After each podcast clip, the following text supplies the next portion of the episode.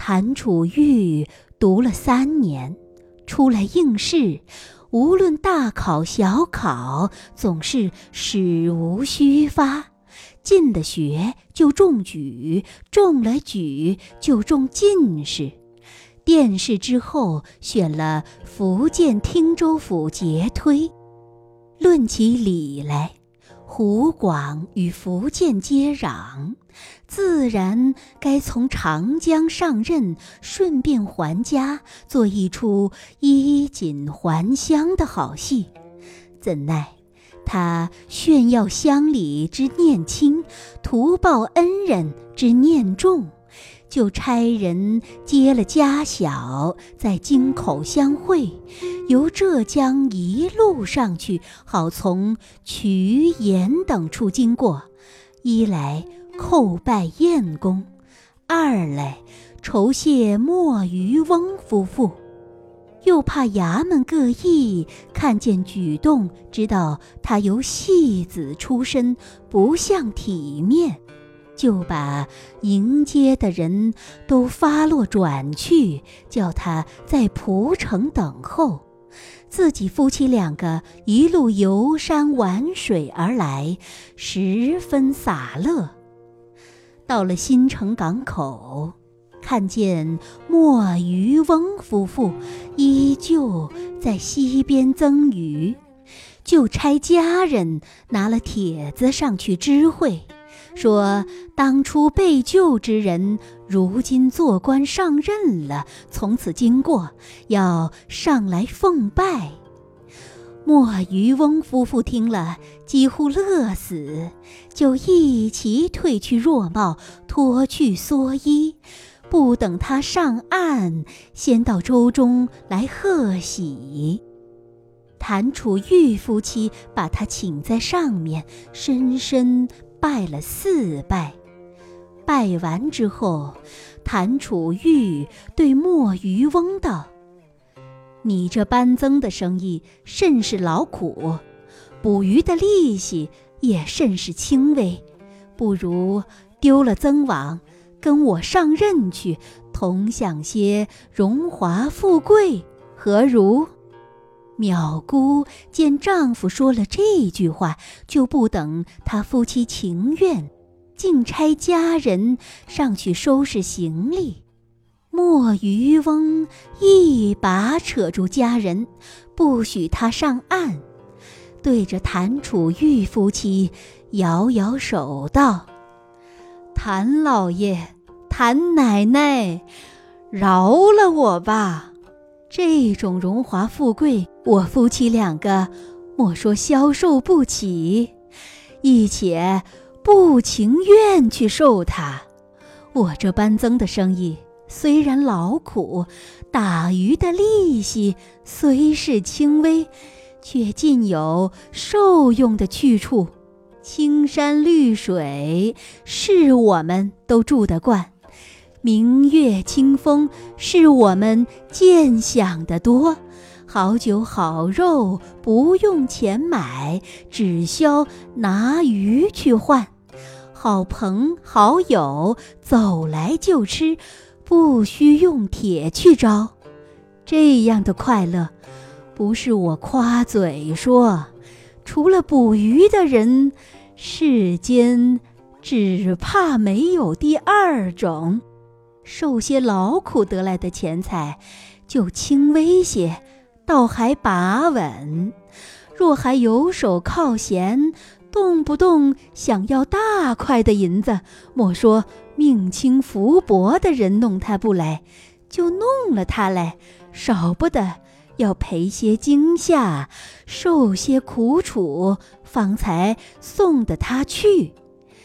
你如今要我跟随上任，吃你的饭，穿你的衣，叫做一人有福，丐帮一屋，有什么不好？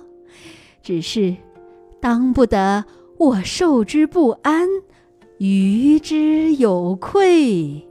况且我这一对夫妻是闲散惯了的人，一旦闭在蜀中，半步也走动不得，岂不愈出病来？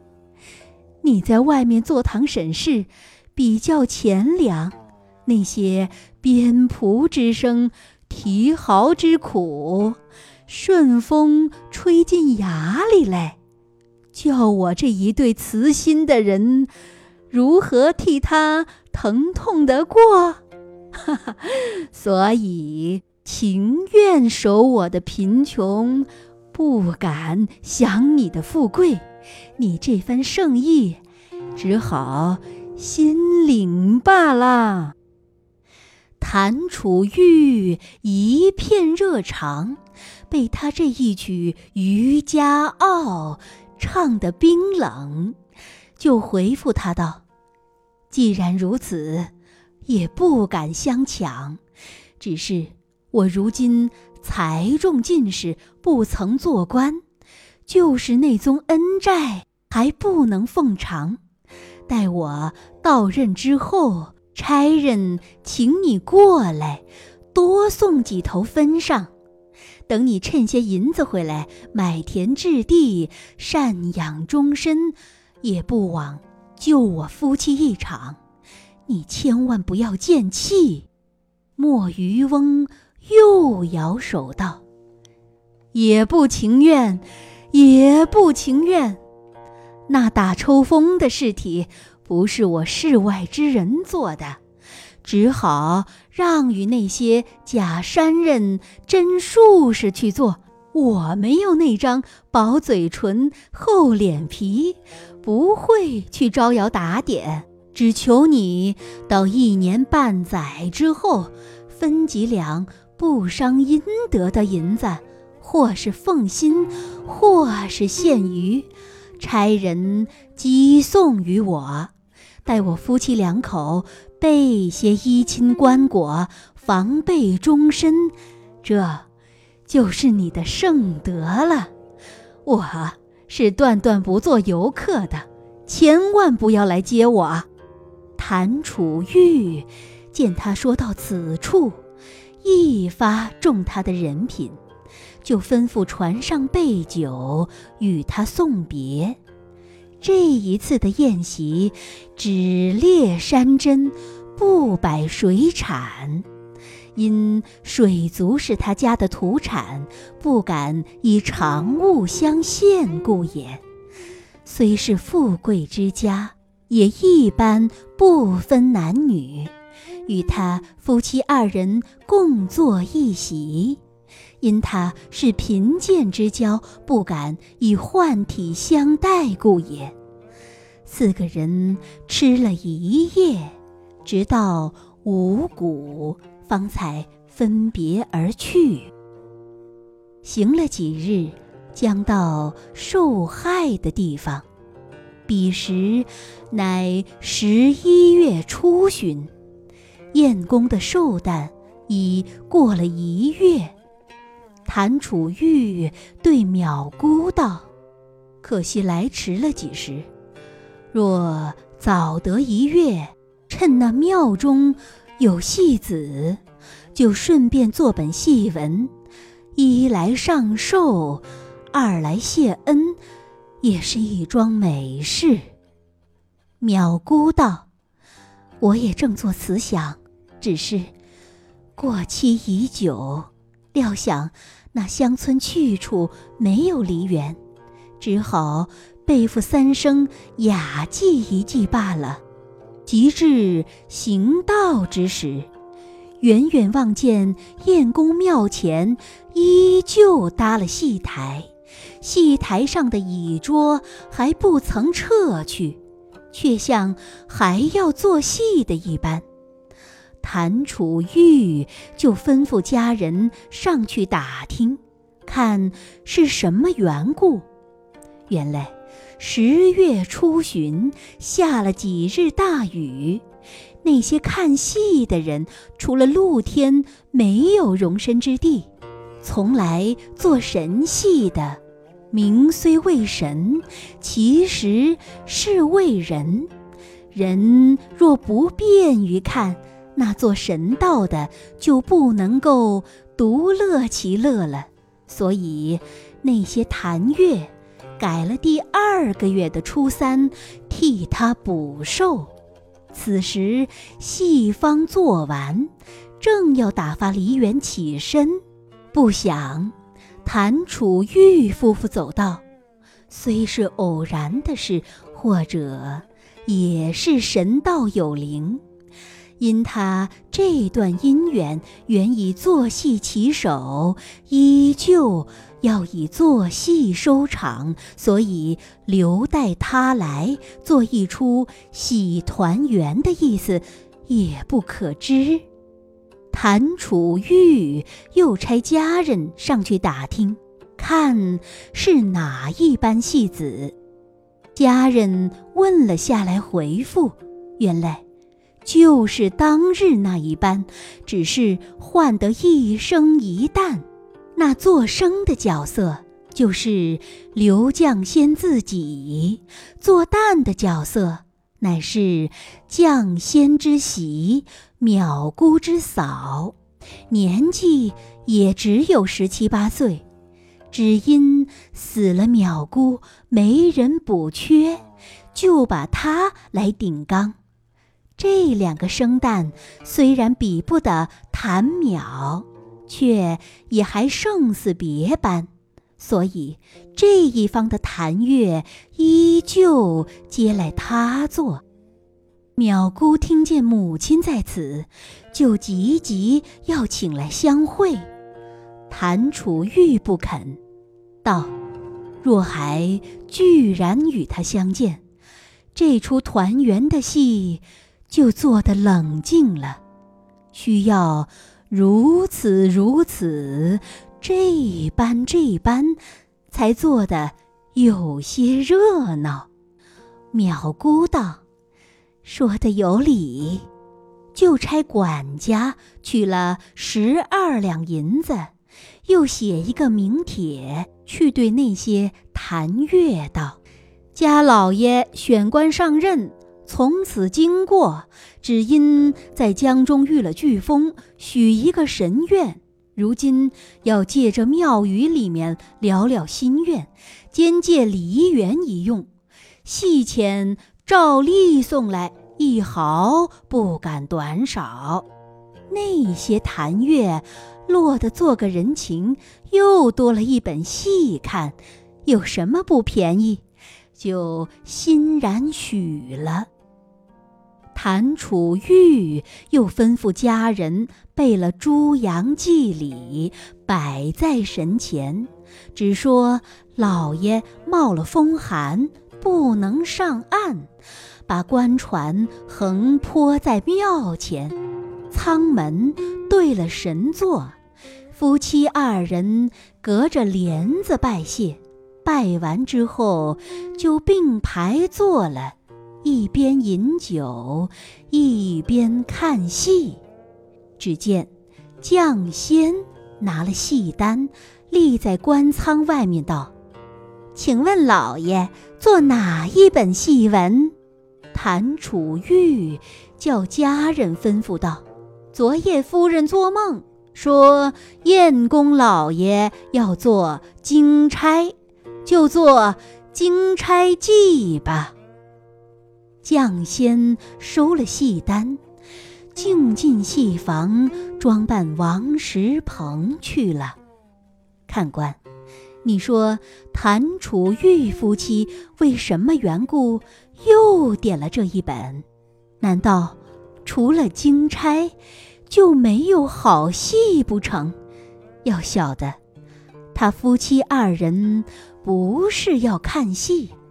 要是刘将先的母子之情，淼姑当日原因做金钗而覆水，如今又做金钗，正要使他见安思马，睹物伤情的意思。若还做到苦处，有些真眼泪掉下来，还不失为悔过之人。就请进来与他相会，若还举动如常，没有些酸楚之意，就不消与他相会，竟可以飘然而去了。所以，别系不点，单点金钗，这也是谭楚玉聪明的去处。只见将仙扮了王石鹏，走上台来做了几出，也不见他十分伤感。直到他媳妇做玉莲投江与女儿的光景无异，方才有些良心发动，不觉狠心的猫儿忽然哭起鼠来。此时的哭法还不过是背了众人，把衣袖拭拭眼泪，不曾哭得出声。及至自己做到。即将一出，就有些禁止不住，竟放开喉咙哭个尽心。起先是叫钱玉莲的妻呀，你到哪里去了？哭到后面，就不觉忘其所以，妻字竟不提起，忽然叫起儿来。满场的人都知道是哭淼姑，虽有故曲之周郎，也不忍捉他的错字。淼姑隔着帘子，看见母亲哭得伤心，不觉两行珠泪借破残妆，就叫丫鬟把帘子一掀，自己对着台上叫道。母亲不要啼哭，你孩儿并不曾死，如今现在这边。将仙睁着眼睛把周中一看，只见左边坐着谭楚玉，右边坐着女儿，面前又摆了一桌酒，竟像是他一对冤魂，直到台上设计，特地。来享受的一般，就大惊大骇起来，对着戏房里面道：“我女儿的阴魂出现了，大家快来！”通班的戏子听了这一句，哪一个不飞滚上台，对着周中细看，都说道：“果然是阴魂，一毫不错。”那些看戏的人见说台前有鬼，就一齐害怕起来，都要回头散去。只见官船之上有个能事的管家立在船头，高声吆喝道：“众人不消惊恐，舱里坐的不是什么阴魂，就是谭老爷、谭奶奶的原身。”当初覆水之后被人捞救起来，如今读书成名，选了汀州四府，从此经过。当初亏得燕公显圣，得以不死，所以今日来酬怨的。那些看戏的人听了这几句话，又重新调转头来。不但不必，还要挨挤上来看这一对淹不死的男女，好回去说新闻，就把一座戏场记作人山人海。那些老幼无力的，不是被人挤到水边，就是被人踏在脚底。谭楚玉看见这番光景，就与妻子商议道：“既已出头露面，瞒不到底，倒不如同你走上台去，等众人看个明白，省得挨挨挤挤，夹坏了人。”淼姑道：“也说的是。”就一齐脱去丝衣，换上宫服。谭楚玉穿了大红圆领，淼姑穿着凤冠霞帔，两个家人张了两把簇新的蓝伞，一把盖着谭楚玉，一把盖着淼姑，还有许多童仆丫鬟簇拥他上岸。谭楚玉夫妻二人。先到燕公法相之前，重新拜了四拜，然后走上戏台，与将先行礼。行礼之后，又把通班的朋友都请过来，逐个相见过去。将先与同班之人问他被救的来历。谭楚玉把水中有人引领，又被大鱼负载而行，及至送入曾中，大鱼忽然不见，幸遇捕鱼人相救，得以不死的话，高声大气说了一遍，好使台上台下之人一齐听了，知道燕公有灵。以后当愈加引敬的意思。众人听了，惊诧不已。众谭乐闻知此事，个个都来贺喜。当日要娶淼姑的富翁，恐怕谭楚玉夫妻恨他，日后要来抱怨。连忙备了重礼，央众谭月替他解分。谭楚玉一毫不受，对众谭月道：“若非此公一击之力，不但姻缘不能成，就连小弟此时还依旧是个梨园，岂能飞黄腾达至此？此公。”非小人之仇人，乃小弟之恩人也，何报之有？众人听了，啧啧称羡，都说他度量宽宏。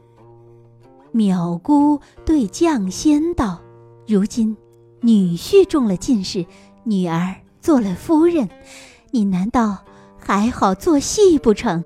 趁早收拾了行头，随我们上任，省得在这边出丑。绛仙见女儿女婿不念旧恶，喜之不胜，就把做戏的营业丢与媳妇承管，自家跟着女儿去享荣华富贵。谁想？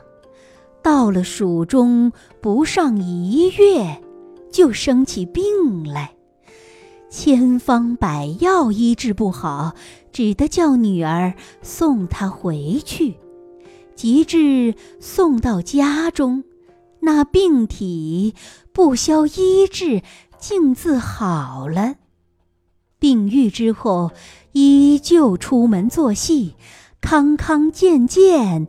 一毫灾难也不生，这是什么缘故？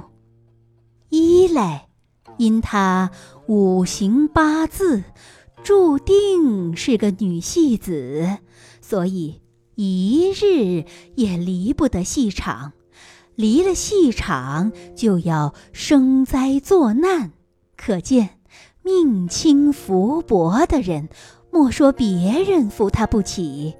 就是自家生出来的儿女，也不能够抬举父母，做个人上之人。所以，世间的穷汉只该安命，切不可仇恨富贵之人，说不肯扶持代妾他。二来，因绛仙的身子终日轻浮惯了。一时正中不来，就如把梅香生做夫人，奴仆收为养子，不但贱相要露出来，连他自己心上也不觉其乐，而反觉其苦。一觉其苦，就有疾病生出来。所以妓女从良，和尚还俗。若非出自本意，被人勉强作假的，酒后定要复归本业，不能随主终身也。却说谭楚玉到任之后，做了半年，就差人积了五百金送与墨鱼翁，叫他全且收了。以后还要不时馈送，绝不止千金而已。谁想，墨鱼翁十分廉洁，只收一百两，做了十倍利钱，其余四百金尽皆反币。韩楚玉做到瓜期之后，行取进京。又从渠岩等处经过，把燕公庙宇顶新一番，又买了几十亩香火田，交与谭月掌管，为祭祀演剧之费。再到新城港口拜访墨渔翁。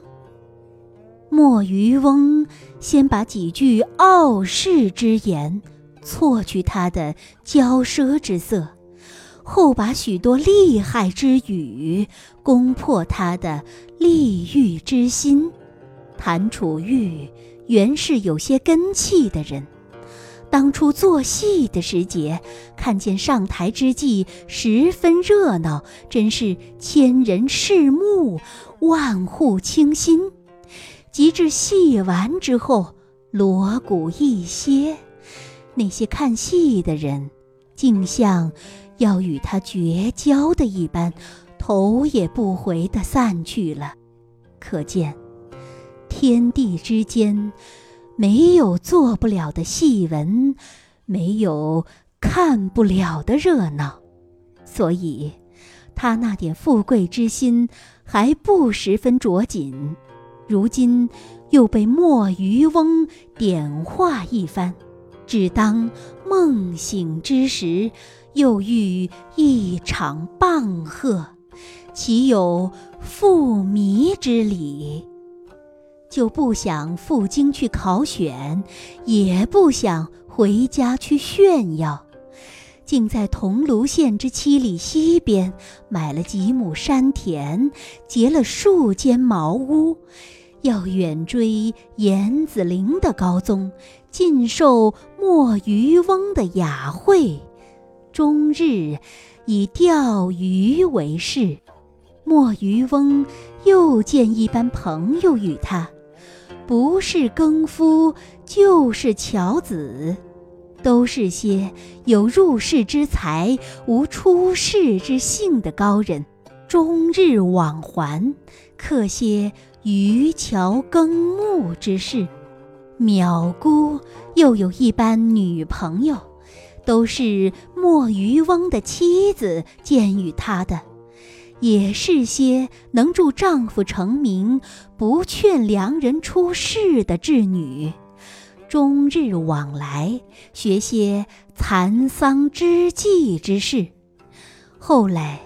都活到九十多岁才中天年，只可惜没有儿子。因淼姑的容貌过于娇媚，所以不甚宜男。谭楚玉又独于夫妻之情，不忍娶妾，故也。